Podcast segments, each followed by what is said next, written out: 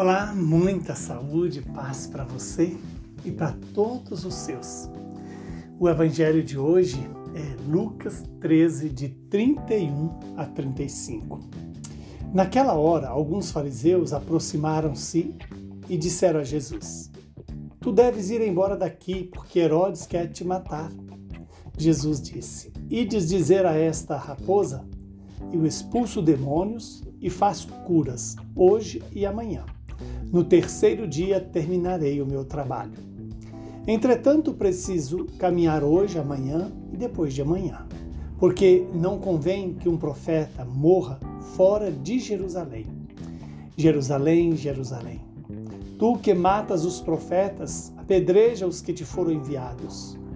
Quantas vezes eu quis reunir teus filhos como a galinha reúne os pintinhos debaixo das asas, mas tu não quiseste. Eis que a vossa casa ficará abandonada. Eu vos digo: não me vereis mais, até que chegue o tempo em que vós mesmos direis: Bendito aquele que vem em nome do Senhor. Palavra da salvação. Glória a vós, Senhor. Louvado seja Deus por esta palavra palavra que vem nos iluminar, palavra que vem nos curar, palavra que vem nos dar a diretriz para a vida eterna.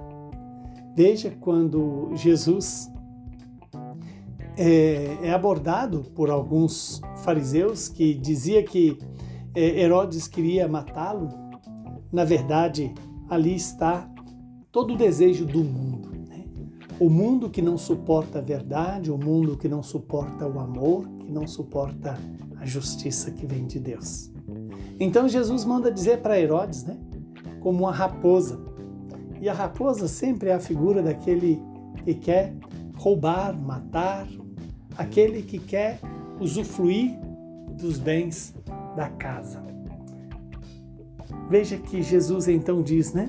É, Eis que eu expulso os demônios faço curas hoje e amanhã, e no terceiro dia terminarei o meu trabalho.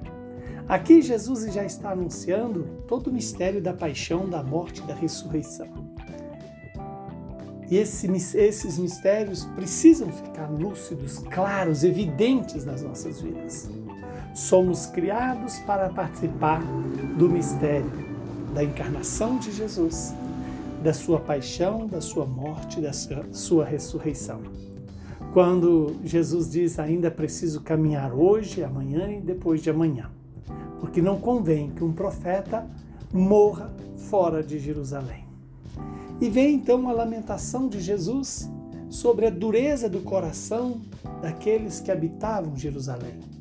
Jerusalém, Jerusalém, tu que matas os profetas e apedreja os que te foram enviados.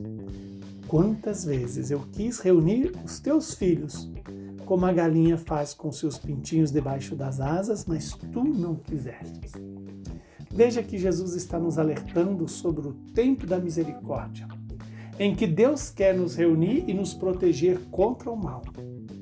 E o inimigo quer nos tirar, nos livrar é, de Deus e nos tornar escravos dele.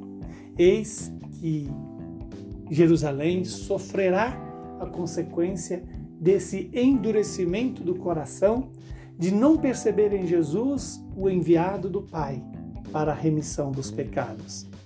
E Jesus então diz, né? Eu vos digo, não me vereis mais até que chegue o tempo em que vós mesmos direis: Bendito aquele que vem em nome do Senhor.